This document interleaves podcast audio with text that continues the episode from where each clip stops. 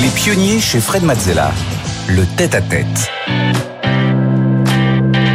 Bienvenue dans le tête-à-tête. Aujourd'hui, je reçois Pierre Hermé. Bonjour Pierre. Bonjour Frédéric.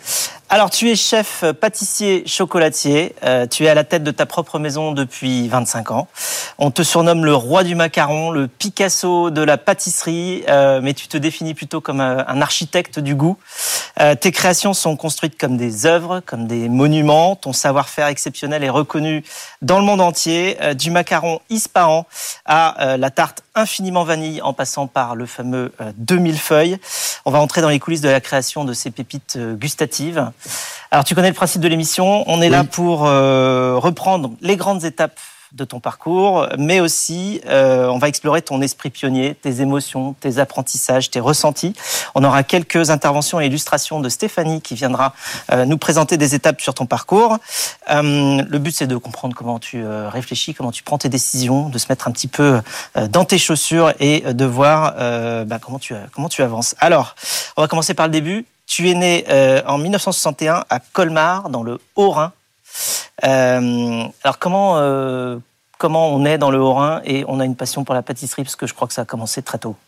Alors moi je suis né donc à Colmar dans une famille dont je suis la quatrième génération de boulanger pâtissier ou pâtissier et dès petit ben, si je voulais voir mon père il fallait que j'aille dans l'atelier et je pense que c'est cette présence euh, permanente dans l'atelier pour parler avec lui, pour voir avec lui et pour parfois lui donner un coup de main, qui m'a donné envie de faire ce métier. Je pense que c'est vraiment lui qui m'a communiqué la passion pour le métier de pâtissier. Donc là, on te voit avec toute la famille non, alors ça c'est c'est pas toute la famille. C'est bien avant moi. C'est dans les années. C'est au début du du XXe siècle. Ça doit être euh, le fondateur de la maison, euh, comment mon, mon arrière-grand-père. D'accord. Et en revanche, le petit garçon qui lèche. C'est pas moi. Ah oui, celui-ci, ça c'est moi. Voilà. donc, très bien. Et, donc, euh, assez vite, tu, te dis, euh, bah, c'est ce que je veux faire. À 9 ans, je savais que je voulais être pâtissier. J'ai dit à mes parents, je veux être pâtissier. Pas boulanger, ni, ni boulanger-pâtissier, pâtissier. Moi, j'avais, je voyais mon père faire. Euh, euh, il avait euh, une vraie passion et je pense vraiment cette passion, elle m'a été transmise. Donc ça se transmet vraiment. Et donc en, en 76, à seulement 14 ans, tu commences ton apprentissage dans la maison Le Nôtre. alors comment tu as pour le coup passé les étapes pour devenir véritablement pâtissier, artiste professionnel, architecte? On, dit comme on veut, mais en tout cas c'est un métier qui, qui met des années à s'apprendre. Comment ça se passe? Alors donc, j'ai eu vraiment la chance d'apprendre mon métier chez le nôtre, euh, qui a été, euh, qui est encore aujourd'hui le socle. Cet apprentissage est encore le socle de référence pour moi aujourd'hui.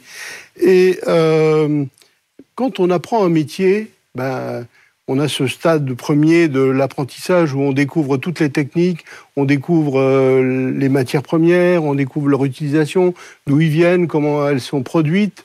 Et, et puis, on découvre aussi l'histoire d'un métier. Et ça, ça prend un peu de temps. Quelques années plus tard, on devient pâtissier, euh, commis pâtissier, puis pâtissier. Donc là, ça veut dire qu'on maîtrise déjà un petit peu les techniques, on maîtrise déjà euh, pas mal de techniques.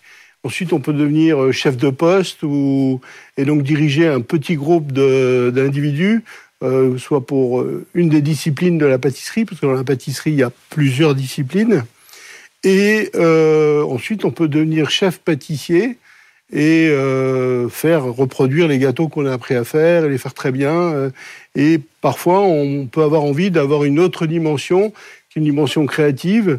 Et ça, c'est une question d'individu. Moi, j'ai eu cette envie très tôt. Euh, dès l'âge de 24-25 ans, j'ai commencé à, créer des choses par moi-même et à, à essayer de m'éloigner de ce que j'avais appris chez le nôtre, tout en continuant à m'appuyer sur ce savoir-faire. Et alors, qu'est-ce qui différencie, euh, j'ai envie de dire, l'apprenti pâtissier euh, Pierre Hermé, euh, peut-être euh, d'autres, d'autres des, des, apprentis? Alors moi, j'ai envisagé l'apprentissage du métier comme des études. Ça veut dire que la journée, je travaillais à l'atelier chez le nôtre, et puis par moment à l'école le nôtre, et ensuite, quand je rentrais du travail, j'allais euh, découvrir les produits, voir les autres pâtisseries, euh, acheter des livres, lire des livres sur la pâtisserie, apprendre le travail du, décor en pâtisserie, le travail au cornet pour écrire joyeux anniversaire.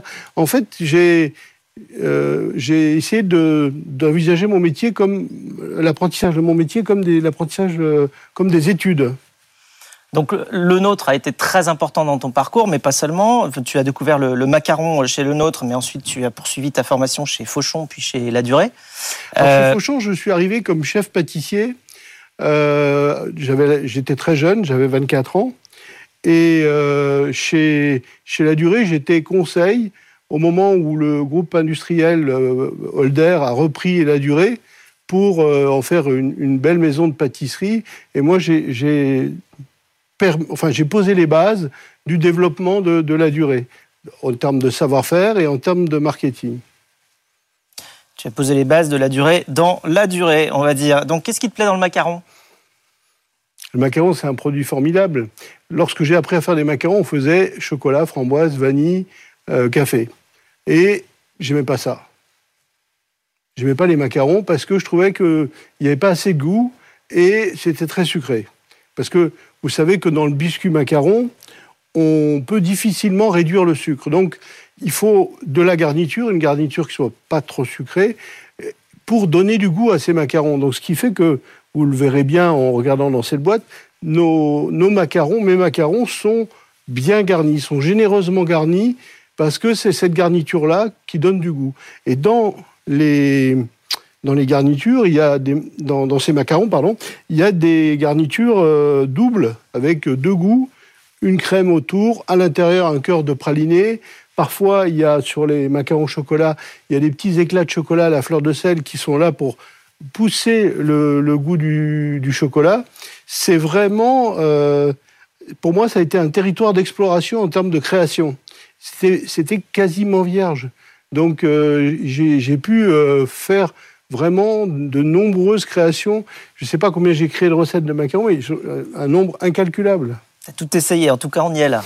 Je ne sais pas si on va tenir jusqu'à la fin de l'émission euh, avant de pouvoir les goûter, euh, tous ces macarons. Alors, tu, euh, par la suite, donc tu, en 97, tu crées la maison, ta maison en ton propre nom. Qu'est-ce qui t'a poussé à avoir cette démarche-là? Tu t'es dit, bon, j'ai envie de créer, donc de toute manière, la suite logique, c'est d'aller dans cette direction-là Comment ça s'est passé? Alors ça a commencé un tout petit peu plus tôt, en 93.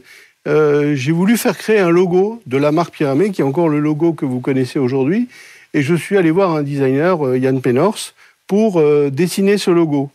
Et, et puis c'est seulement donc en 2017 que j'ai créé cette entreprise. Et mon premier client, parce que j'avais pas les fonds pour ouvrir une boutique, donc on a commencé par faire du conseil, et mon premier client, c'était la durée. Et puis euh, ensuite, j'ai ouvert la première boutique à l'enseigne Pierre Hermé, pas à Paris, mais à Tokyo. Et pourquoi Tokyo? Le hasard des rencontres, au, sein de l'hôtel New Otani, qui est un des grands palaces de, Tokyo, où j'ai ouvert une toute petite boutique de 14 mètres carrés qui encore aujourd'hui euh, est ouverte et on va même la rénover euh, cette année. Alors, ce qui est pionnier dans ton approche, c'est que tu crées euh, ce que tu appelles de la haute pâtisserie, un petit peu comme euh, la haute couture, on va dire. En quoi ça consiste? Alors, euh, lorsque j'ai voulu formaliser mes intentions, ça veut dire de, donner quelque chose de différent, j'ai constaté que dans le domaine du chocolat, il y avait déjà des, marques de, de, luxe comme la Maison du Chocolat, comme Jean-Paul Evin, comme Patrick Roger. Mais dans le domaine de la pâtisserie, il y avait plutôt des généralistes, des traiteurs, euh, le nôtre en fait partie, euh, euh, Fauchon à l'époque. Et je me suis dit, mais moi, je veux créer une maison de pâtisserie.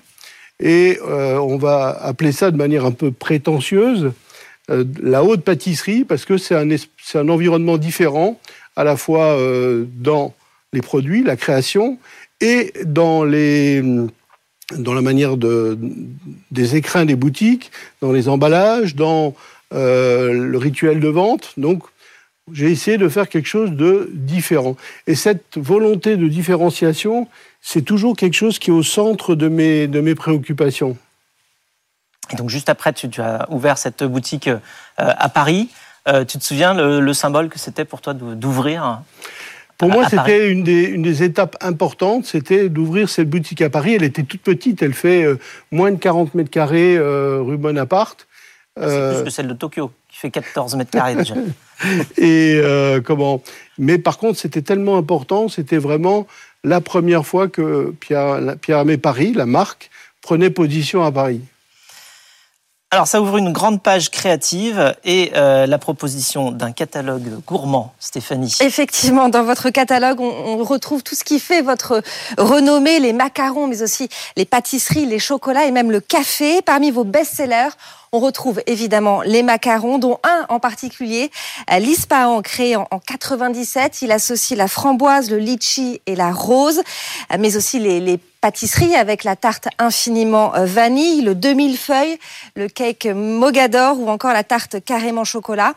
Des créations que vous avez imaginées et même dessinées hein, pour certaines, tel un, couturier qui crée sa, qui crée sa collection de haute couture finalement.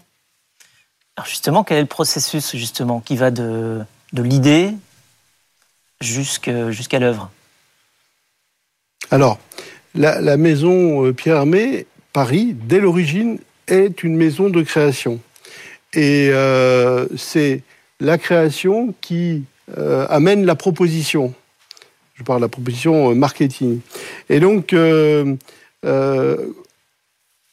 lorsque j'ai pensé à ce gâteau Ispahan, c'est déjà le fruit d'une euh, d'une longue euh, comment d'une longue réflexion parce que il, a connu enfin il y a eu un ancêtre à l'Ispahan qui s'appelait le paradis qui était un gâteau rose framboise et la découverte du goût de la rose euh, je l'ai faite en 85 par la cuisine bulgare ce qui m'a donné envie d'utiliser la rose. Donc j'ai fait un premier gâteau qui s'appelait le paradis, que j'ai fait pendant 10 ans. Au bout de 10 ans, j'avais envie d'un gâteau différent, entre-temps, j'avais découvert que le litchi avait des goûts de rose. Et du coup, j'ai créé ce gâteau Ispahan euh, en associant rose, litchi et framboise. Alors Ispahan, c'est une ville d'Iran, si je ne me trompe pas. Alors ça, c'est le fruit du hasard, parce ah que je venais d'acheter un livre sur les roses, et dans ce livre, il y avait une rose qui s'appelait Ispahan, et c'est pour ça que ce gâteau s'appelle Ispahan. D'accord. Ok. Alors ça t'est déjà arrivé de que, que tu aies une création, tu aies une idée, et c'est un flop, ça marche pas? En fait, euh, quand je mets un produit en vente, je sais qu'il est bon. Parce qu'il y a eu plein de goûteurs avant?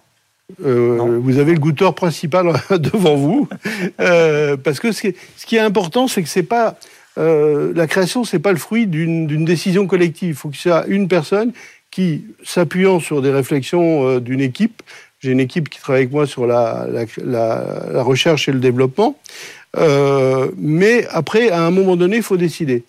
Euh, pas plus tard que hier, j'ai travaillé sur un nouveau gâteau qui est au caramel, aux noix de pécan et à la vanille. Et hier, quand je l'ai goûté, je dis mais c'est parfait. C'est, il y a rien à faire, il y a rien à changer. Là, il est parfait. Et je suis sûr que est, c'est un très bon gâteau. Ça aussi, c'est euh, la particularité d'un créateur, c'est d'affirmer ses convictions. En 2010, euh, c'est le début de l'expansion international de la maison Pierre Hermé avec des points de vente en Europe, en Asie et au Moyen-Orient. Euh, comment tu choisis les lieux où tu vas t'implanter? Alors, on l'a dit tout à l'heure, la maison, la première boutique à l'enseigne Pierre Hermé Paris est au Japon. Donc tout naturellement, il y a eu une expansion au Japon. Ensuite, euh, deuxième euh, région, c'est la France. Et la France, c'est plutôt Paris. et puis ensuite, il y a eu des, euh, la volonté d'ouvrir en, Angleterre, à Hong Kong, et euh, il y a eu des opportunités de, développement euh, au Maroc, à la Mamounia, où on s'occupe de toutes les pâtisseries de l'hôtel et même d'une partie de la carte salée. il y a un autre pays qui est le Qatar, où on est depuis pas loin de 10 ans, la Thaïlande, euh, ça, ce sont plutôt des, rencontres, des opportunités qui nous ont fait choisir ces destinations. Prochainement, il y aura euh, Riyad, euh, Dubaï, les Émirats arabes unis, Istanbul. C'est des destinations où il y a beaucoup de passages internationaux, peut-être aussi. Enfin, dans le sens, oui, oui, bien sûr, oui. Et les... les... clients vont être aussi ceux qui voyagent un peu à travers le monde ou comment je, je, le pense parce que, ben, notamment l'aéroport d'Istanbul est un des plus grands aéroports au monde, avec un, un, flux de passagers qui est colossal. Je crois plus de 70 millions de, de passagers, euh, et que l'année prochaine ils en attendent le double. Donc, euh, on, on, est sûr qu'on a une, un potentiel de clients. À nous de les, de les séduire. Et alors, euh, elles sont faites tous les pâtisseries qui sont vendues partout dans le monde comme ça? Alors, les pâtisseries qui sont fabriquées comment qui sont dans, partout dans le monde, elles sont fabriquées sur le lieu. C'est-à-dire qu'on on a un atelier en France, en région parisienne, pour faire la pâtisserie, à Rungis. On a euh, un atelier à Tokyo pour fabriquer la pâtisserie qui est vendue au Japon. On a un atelier à la Mamounia où on fabrique les gâteaux et les desserts. On a un atelier à... Donc chaque fois qu'il y a une boutique où il y a de la pâtisserie dans un pays, il y a un atelier de fabrication. D'accord, mais il y a aussi des expéditions euh, internationales. Alors celle-là, il y a des boutiques qui ne vendent que des macarons et des chocolats. Ah. Et là, on les envoie euh, directement de France et on, comment, on, les, on, on, ne les produit pas de manière locale. D'accord, elles sont produites où? Elles sont produites en Alsace, dans ma région natale, à la manufacture, euh, macarons et chocolats, où on fabrique les macarons, les chocolats et les cakes et la confiserie. Alors en parlant d'Alsace, on a une question pour toi d'Hélène Darroze. Salut Pierre. Euh, écoute, ma question elle va être très simple. Euh, tu as aujourd'hui une carrière internationale juste incroyable et tu es un modèle pour, pour tant de personnes. Euh, tu voyages énormément à travers le monde entier. Ça n'empêche que voilà, tu, as, tu es né dans une région qui est l'Alsace et tu es issu d'une famille de, d'une de pâtissiers. Et moi, je voulais savoir comment ces, origines, comment ces, racines-là, elles interviennent encore dans ta pâtisserie, comment elles t'influencent toujours. Voilà. Alors, c'est une très bonne, euh, une très bonne question. Merci Hélène de, la, de me l'avoir posée. Euh, par exemple, je prends un exemple. À Noël, on propose un gâteau qui s'appelle le Stollen.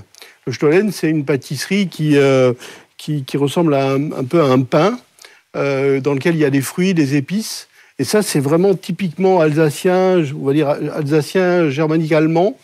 Euh, il y a euh, des goûts, notamment le pain d'épices. À Noël aussi, on propose du cake au pain d'épices. Ça, c'est très alsacien. Comme ça, l'Alsace revient comme ça en filigrane dans certaines dans certains de mes produits et surtout en 2008 j'ai eu la, volonté de d'implanter cette manufacture euh, macaron chocolat dans ma région d'origine. Donc c'est c'est pas tout à fait par hasard parce que euh, à la manufacture, sur les 70 employés, il y en a 60 qui sont alsaciens. Alors, donc ça veut dire qu'on peut exporter le goût. Et ce qui marche en France marche aussi à l'étranger? Ce qui marche en Alsace, made in Alsace, marche partout dans le monde? Alors, en, comment, lorsqu'on va dans le monde, on propose le, le macaron Ispahan, le macaron Mogador, infiniment vanille, infiniment. Et ensuite, en fonction des pays, je crée des goûts euh, qui euh, ou dont je tire les, les produits de ce, du pays. Par exemple, pour le Maroc, j'ai fait un café infiniment, un macaron infiniment café marocain. Vous connaissez ce café marocain avec les épices, et j'en ai fait un macaron. J'ai fait un autre macaron qui est au citron et à l'amelou. L'amelou étant le, Nutella des Marocains, des petits Marocains.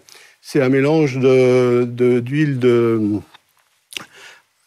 d'argan, d'amandes grillées et de miel. Donc mais ce macaron à l'amelou, on le vend aussi à Paris ou à Tokyo. Donc c'est euh, parfois ce qui est fait pour un pays revient euh, ailleurs parce que c'est d'abord, avant tout, c'est un, un, très bon produit. C'est pas un produit pour les Marocains uniquement, mais c'est avant tout un, un très grand produit.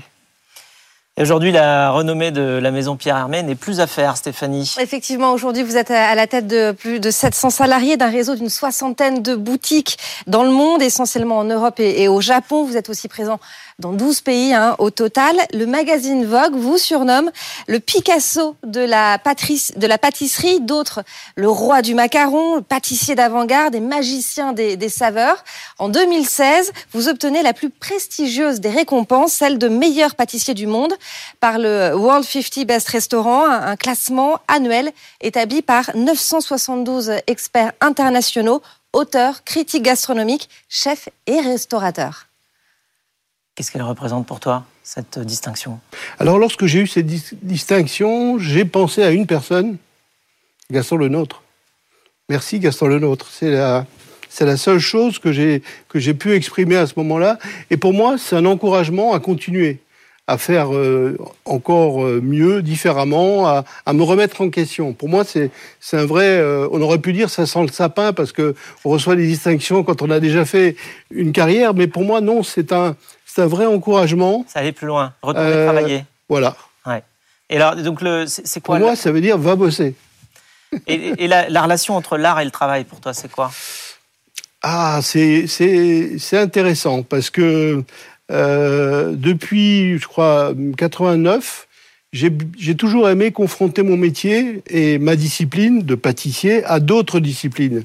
J'appelle ça des dialogues. Euh, ces dialogues euh, se sont établis avec des designers, des fleuristes, des nés, des sculpteurs, des peintres. Euh, il y a vraiment, il y a pas de, pour moi, pas de limite, pour peu que ça produise quelque chose d'intéressant. Et il n'y a surtout pas de méthode là-dedans, parce que chaque dialogue est différent, chaque dialogue produit euh, des choses différentes, et parfois, même si ça ne produit rien, c'est intéressant. Moi, j'ai dit toujours que ce que l'on fait pour rien, c'est ce qui rapporte le plus.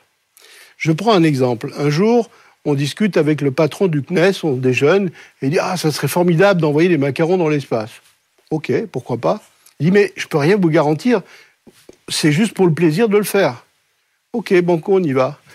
On fait ces macarons, ça prend deux ans, des tests, euh, et euh, on les envoie. La, navette spatiale, elle a du retard, et euh, un jour, je vois apparaître sur mon écran la photo de Thomas Pesquet en train de jouer avec mes macarons dans l'espace. C'était son anniversaire. Il avait sorti les macarons parce que le CNES n'a pas le droit de lui demander d'autres missions que celles qui sont scientifiques. Donc, il avait envie de faire voir qu'il a eu des macarons pour son anniversaire et il jongle dans l'espace avec les macarons. C'est formidable. Et c'était vraiment, je l'ai fait pour le plaisir, juste pour le défi que ça représente. Alors, quelles sont les ambitions pour la suite? La maison Pierre Hermé et de Pierre Hermé ah, il, y a, une entreprise est un organisme vivant et, bien sûr on continue à développer. Aujourd'hui, nous avons ouvert un, nouveau café, euh, boutique café euh, boulevard Saint-Germain à l'Odéon. Euh, dans deux semaines, on va ouvrir une première boutique à Lyon, dans la gare Pardieu. bientôt, une autre boutique. On a des projets d'école, on a des projets dans le domaine de l'hôtellerie. Donc euh, oui, on a, euh, on a encore plein d'envies, plein de, choses pour cette, euh, pour cette belle entreprise avec, comme on l'a dit tout à l'heure, près de 700 salariés, tous motivés, tous enthousiastes. Bon, très bien. Alors donc en attendant euh, l'école euh, Pierre Hermé, on peut apprendre sur toi les techniques euh, et toutes tes techniques et ta passion dans des livres. donc il y a le, le, Larousse des desserts, rien que ça, le Larousse du chocolat, aussi. Euh, mais aussi le dernier, euh, ton dernier ouvrage, paru le 6 octobre 2022 aux éditions euh, Buchet-Chastel, Toutes les saveurs de la vie, euh, où tu reviens sur ton parcours et les anecdotes en chemin. Qu'est-ce que tu as voulu y mettre dans ce, dans ce livre? Alors, j'avais, au départ, dans ce projet de livre, je voulais exprimer ma façon de travailler et, la donner à la rendre lisible. Chemin faisant, l'éditeur me dit, mais il faut aussi mettre des choses personnelles. Donc, on, avec Catherine Roy, qui est mon co-auteur sur le livre, on a essayé de euh, croiser des choses de ma vie personnelle et des choses de ma vie professionnelle et la façon de travailler, la façon de créer, euh, les défis que l'entreprise Pierre Armé a pu, relever. Euh, et, et c'est en fait, il faudra écrire la suite. C'est ça qui est intéressant. Donc il y a un côté entrepreneurial dedans aussi sur euh, tous les développements. C'est pas uniquement sur l'art euh, de, de création euh, de tous tes produits, c'est aussi sur l'art de déployer quelque part toute la stratégie de, de la maison Pierre Hermé. Euh, donc voilà, en tout cas, la passion, ça se transmet. Je pense qu'on on peut tous s'en rendre compte. Merci beaucoup pour tout cela, Pierre. c'est déjà fini? Ah, c'est déjà fini. Ah oui, c'est c'est 24 Merci, minutes, ça passe vraiment. euh, Ah oui, j'ai pas vite. vu le temps passer. Eh ben non, mais puis alors par contre maintenant, on va pouvoir aussi se régaler et peut-être aussi les téléspectateurs vont pouvoir se régaler en allant chercher les mêmes euh, gâteaux que nous chez Pierre Hermé. Merci beaucoup. Pierre. Merci.